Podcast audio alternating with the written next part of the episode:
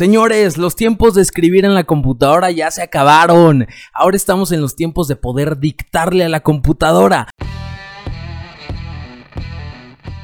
Queridos amigos de Montif TV, en esta ocasión vamos a hablar de 5 consejos bien, bien importantes para que tú aprendas a escribir mejor. Así que vamos a darle. Consejo número 1, escribe en la naturaleza, porque la naturaleza tiene algo mágico que hace que nos volvamos más creativos. Así que si tú quieres despertar ese impulso creativo que como autor necesitas, ve a la naturaleza, playa, parque, bosque, en fin, cualquier lugar es ideal. Consejo número 2, habla de un tema del que seas experto. Así de fácil, la gente va a recurrir a tu libro si es que tú eres un experto en el tema.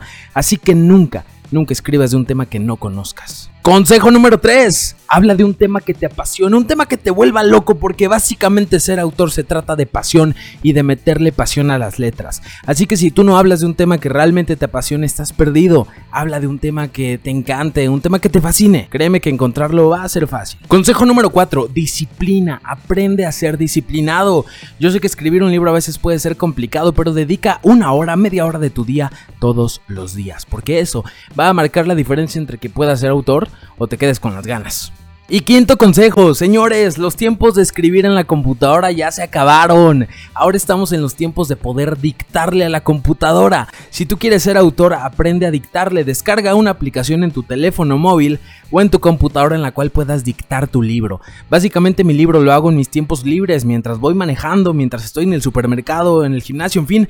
En mis tiempos libres son donde escribo mis libros. ¿Por qué? Porque solamente tomo mi teléfono y le empiezo a dictar lo que quiero escribir. Y así es mucho más fácil que tú puedas desarrollar un libro exitoso. Recuerda, un libro exitoso se compone porque tiene tu estilo, no porque es perfecto gramaticalmente hablando.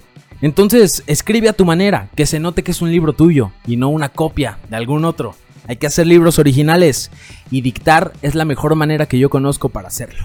Y bueno, estos fueron los consejos que en esta ocasión traemos para ti aquí en Montip TV. Agradezco al equipo de producción que me ayuda a realizar estos videos y que vamos a estar produciendo cada vez más. Si tú quieres unirte a esta familia de autores que le está rompiendo, mándanos un mensaje al 442-599-0754 o visita www.editorialmontip.com y construye tu legado en papel y tinta. Ahí nos vemos.